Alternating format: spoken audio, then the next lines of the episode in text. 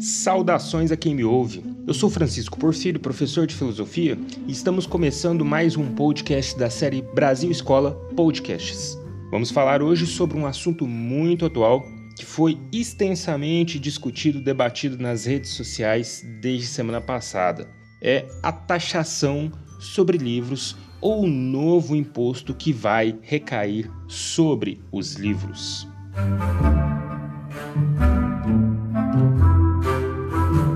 Antes de passar para o nosso conteúdo, não se esqueça, o Brasil Escola possui também um canal no YouTube com videoaulas sobre os mais variados assuntos, sobre todas as matérias escolares, e possuímos também o site brasilescola.com.br com textos sobre os assuntos escolares, sobre atualidades e tudo mais. Segue a gente também nas redes sociais, no Facebook, Twitter e Instagram.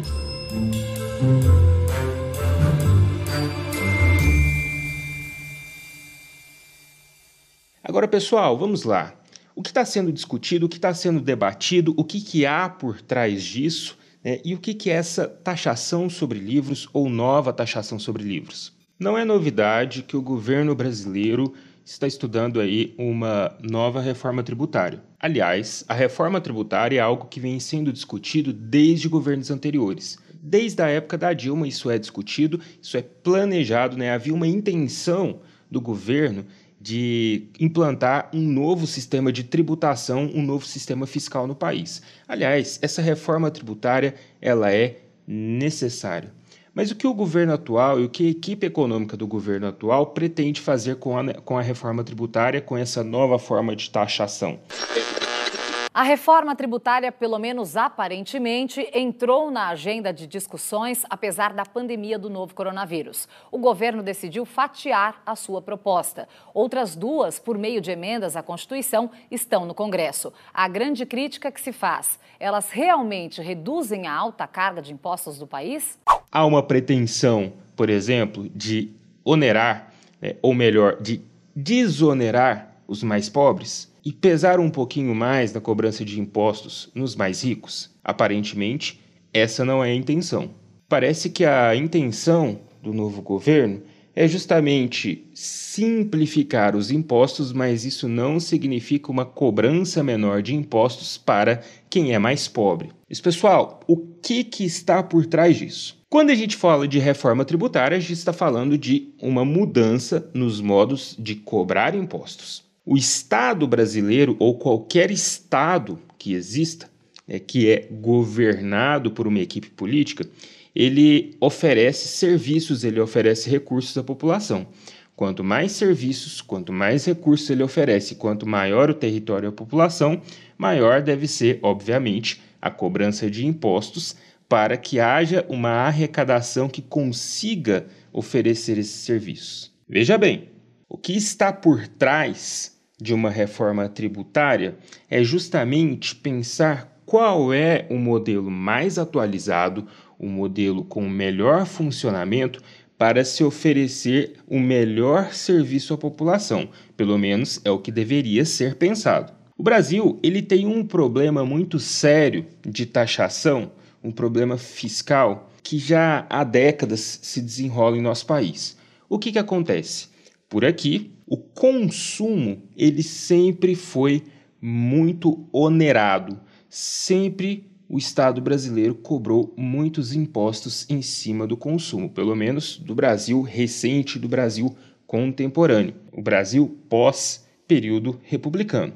Isso se evidencia como uma prática que acaba pesando em cima dos mais pobres. Para vocês terem uma ideia, os produtos que são taxados geralmente são produtos que as pessoas, em geral, consomem, inclusive os mais pobres, quando há essa taxação em cima de produtos, em cima do consumo ou que pese no consumo. Para a gente ter uma ideia também, a renda do brasileiro ela parece ser taxada de uma maneira que aparentemente é justa, mas que se fizermos uma análise mais profunda, não é. Veja, o imposto de renda brasileiro ele é distribuído em apenas quatro faixas de tributação, ou seja, quatro alíquotas, é, e essas quatro alíquotas elas parecem não refletir muito bem um modo como devemos pensar a tributação da renda. Veja só, quem ganha até 1903,98 centavos, isso em reais né, e em dados atuais, quem ganha até 1903,98 centavos por mês está isento de tributação do imposto de renda, ou seja, não paga nada de imposto de renda. É, isso dá aí o equivalente a pouco, um pouco menos que dois salários. Quem ganha de 1903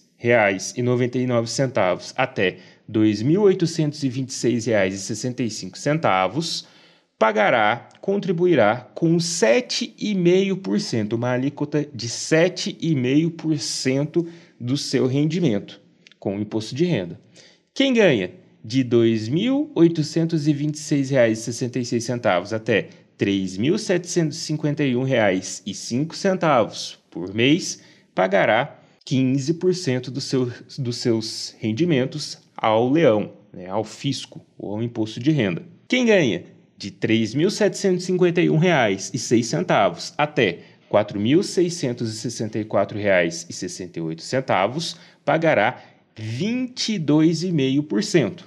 Quem ganha acima de R$ 4.664,68 pagará 27,5%. Veja, nós temos aí quem ganha a, a isenção né, para quem ganha muito pouco e uma cobrança de quem ainda ganha pouco, mesmo nas primeiras faixas. E nós temos um problema, uma distorção seríssima que é quem ganha acima de R$ 4.664,68, ou seja, quem ganha em torno de 5 mil reais por mês, vai pagar o mesmo, a mesma faixa, né, os mesmos 27,5% de um deputado ou senador, ou até mesmo um membro do judiciário que ganha aí por volta de 30 mil reais por mês, isso falando somente do salário base, né, dessas categorias que nós sabemos que tem ainda muitos auxílios e benefícios. E essa pessoa, esse mesmo trabalhador, que ganha em torno de 5 mil reais por mês, também pagará a mesma faixa de renda daquele que ganha 100 mil reais por mês, vamos supor. Isso é um problema muito grande, isso é uma distorção, porque o que não é cobrado em cima dessas pessoas que ganham uma renda superior, e isso vai ser assunto do nosso próximo podcast sobre imposto sobre grandes fortunas e sobre a herança, quando o que não é cobrado, o que não é arrecadado em cima dessas pessoas, acaba sendo vertido em cima do quê? Em cima do consumo. Por isso que a vida do brasileiro, ela acaba sendo tão cara. Por isso que produtos comprados aqui, se comparados com produtos, com os mesmos produtos comprados no exterior, tornam-se muito mais caros aqui. Por isso que muitas vezes produtos nacionais podem ser caros aqui e mais baratos no exterior. Olha só que loucura. Existem impostos sobre o consumo, também existiam impostos sobre serviços. Acontece que o Brasil ele estava trabalhando com duas categorias de impostos que eram o PIS e o COFINS. E essas, esses impostos eles eram vertidos aí à Seguridade Social. Acontece que o governo está tentando implantar com sua reforma tributária um novo imposto, o CBS. E esse imposto ele vai simplificar, ele vai unificar o PIS e o COFINS em uma só tributação. A contribuição social sobre operações com bens e serviços, CBS, teria alíquota única de 12% e seria cobrada apenas sobre o valor agregado a cada fase do produto ou do serviço. Nós trazemos um IVA, um imposto de valor adicionado dual, que era o que nós defendemos desde a campanha. Na tributação antiga, na forma de tributação antiga do PIS e do COFINS, serviços eram menos onerados, em algumas categorias eram até desonerados, e produtos como livros também eram desonerados. Então, no Brasil, você tinha aí, desde 2003, entre 2003 e 2004, a isenção de PIS e COFINS a livros, entendendo-se o quê? Que o direito ao livro, o direito de acesso à informação e ao conhecimento contido no livro, é um direito de todos. E esse direito deveria ser garantido oferecendo ao consumidor um preço justo e um preço acessível aos livros. Esse novo imposto, a CBS, que o governo tenta implantar, que a equipe econômica do governo tenta implantar com a sua nova reforma tributária, ele vai acabar fazendo o quê? Ele vai acabar tributando mais serviços, né, que muitas vezes eram até desonerados, e vai tributar também os livros. E é aqui que entra o problema. Quando você tributa, quando você incide um imposto sobre um produto que antes não tinha imposto, o que, que acontece? É, que que o, o que, que a, a, a grande cadeia de produção desse produto, que aí envolve né, desde quem está lá na base produzindo até a, a, o consumidor final, até quem entrega esse produto às mãos do consumidor final, tem que mexer em toda uma estrutura de preços para que esse imposto, a cobrança desse imposto seja plausível ali, permita né, o funcionamento econômico de toda essa cadeia. Então, se você tem um custo a mais que é colocado lá na base, esse custo chega até o consumidor final. E quem vai pagar mais caro é, obviamente, o consumidor final. A CBS ela prevê uma taxação de 12% a qualquer troca econômica relativa a bens de serviço e consumo e substitui o PINS, o PIS e o COFINS, unificando estes dois impostos em um só. Então você tinha os livros antes não tributados, agora você tem os livros tributados. Você tem uma estrutura econômica que permanece. A renda continua sendo tributada daquela maneira em que quem ganha, em que quem ganha mais acaba pagando a mesma alíquota de imposto de renda de quem ganha menos. Né? Você continua tendo uma maneira injusta de tributação da renda e de pouca tributação da renda.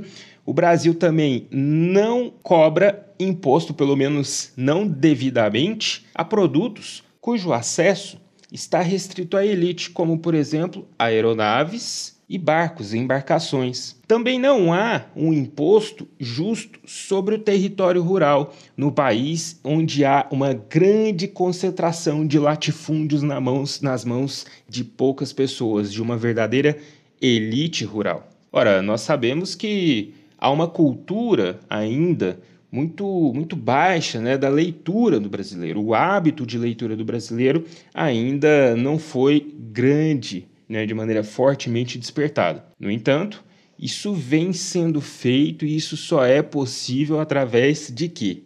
Da educação e do acesso ao livro.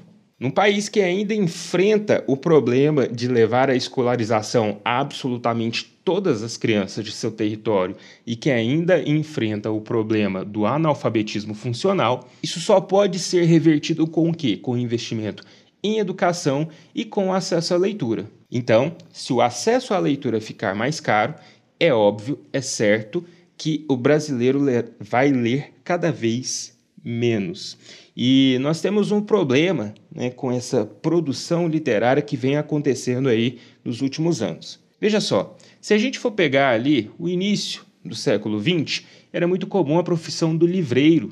É aquele que ia na casa das pessoas, que visitava seus clientes, que tinha uma, um contato próximo com o seu cliente, que ia atrás de livros para clientes específicos. O livreiro ele foi sendo substituído por grandes redes, né, por grandes livrarias. A partir dos anos 2000, até mesmo essas grandes redes, essas grandes livrarias co começaram a sofrer com o impacto da falta do hábito de leitura pelo brasileiro. O que, que acontece? Grande parte da população que lê encara o livro como uma forma de entretenimento, simples entretenimento, não como aquela coisa né, do, do alimento ao espírito ou do alimento à alma, mas simplesmente como um passatempo. E hoje nós sabemos que existem muito mais passatempos do que a leitura. Se você considera aí num passado onde não havia televisão, onde não havia rádio, onde não havia internet, muitas vezes o único entretenimento, a única forma de entretenimento possível Né? Quando você não tinha, por exemplo, teatro, né, ou quando você não tinha reuniões sociais, era o quê? Era a leitura. Na medida em que vão surgindo novas formas de entretenimento, essas pessoas que encaram a leitura simplesmente como uma forma de passar o tempo, elas vão sendo divididas aí em outras formas. Então, Hoje nós temos a internet. A internet ela tem vídeo, ela tem meme, ela tem podcast, ela tem várias outras formas de passar o tempo, de se entreter, além da leitura. Então, o livro ele foi deixando de ser consumido. E isso foi levando, por exemplo, no Brasil, um efeito em que até mesmo grandes livrarias, como a Cultura e a Saraiva, estejam aí em dificuldade à beira da falência. Aliás, essas duas livrarias mencionadas, essas duas grandes redes de, de livrarias no Brasil, estão em recuperação judicial, além de terem fechado muitas lojas nos últimos anos. Recuperação judicial, para quem não sabe, é um processo em que uma empresa à beira da falência, para não decretar falência, ela acaba fazendo um acordo é, um novo acordo aí com os seus fornecedores, em que ela se compromete a pagar os fornecedores com um prazo maior para que ela não precise fechar as portas. A crise dessas grandes livrarias também leva a uma crise das editoras, que não conseguem ali escoar uma grande produção de livros. O que, que, tem sido uma saída nos últimos anos, tanto para as editoras quanto para as livrarias?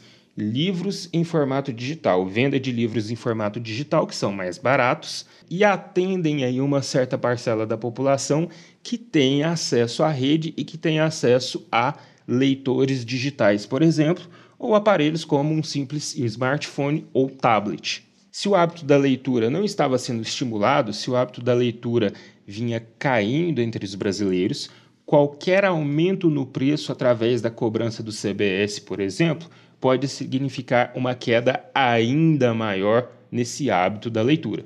Questionado sobre essa ação e sobre essa CBS, sobre a sua a questão do aumento dos preços do livro, dos livros, o ministro da Economia, Paulo Guedes, afirmou que os livros são um produto da elite, né, que apenas a elite compra livros. E isso, na ótica do governo, justificaria então o aumento do preço dos livros através da incidência desse novo imposto. Veja, o problema ele é que se você tem um produto que deveria ser acessível a todos e por hora ele é acessível apenas à elite, né, não é encarecendo esse produto que você vai democratizar o acesso a esse produto. E outra que é uma falácia de generalização, visto que grande parte das classes mais baixas e das pessoas da periferia são leitoras. Para se ter uma ideia, o Brasil conta com um evento hoje chamado Festa Literária das Periferias, chamada FLUP.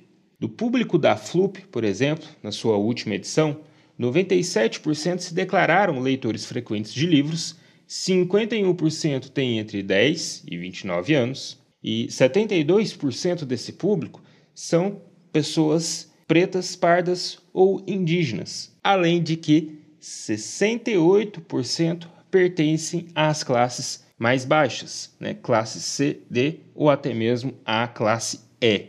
Então, essa, essa fala de que os livros eles são produtos são produto da elite, ela é uma falácia.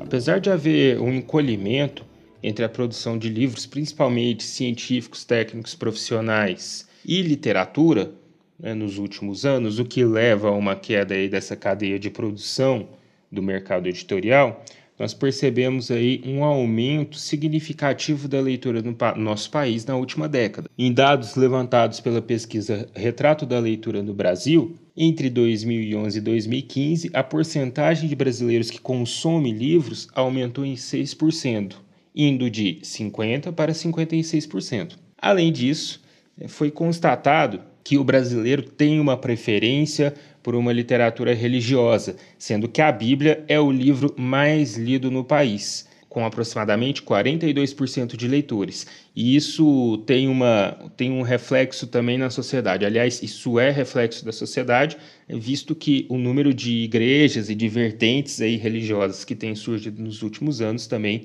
é muito grande. Os gêneros preferidos do brasileiro são, em primeiro lugar, os religiosos, é, seguidos de contos e romances, aí, com aproximadamente 22% de leitores cada um deles.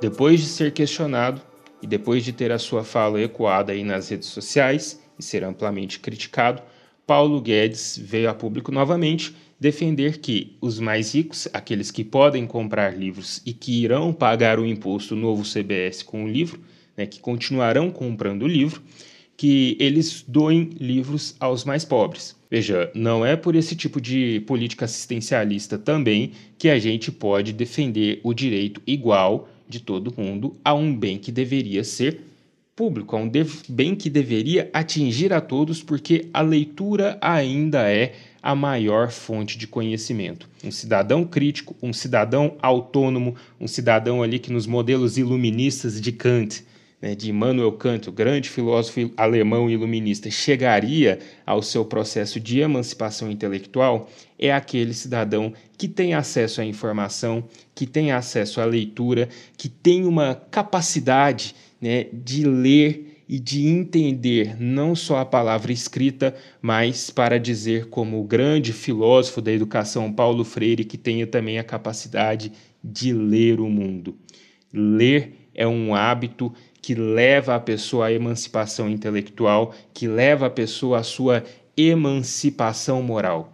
Então, o direito à leitura, ele deve ser um direito garantido a toda a pessoa, a todo cidadão brasileiro, uma vez que é esse mesmo direito à leitura que nos abre portas para um mundo melhor, não somente numa ascensão, so, numa ascensão econômica, né, socialmente falando, mas também uma ascensão de uma sociedade que se pretenda no futuro uma sociedade melhor.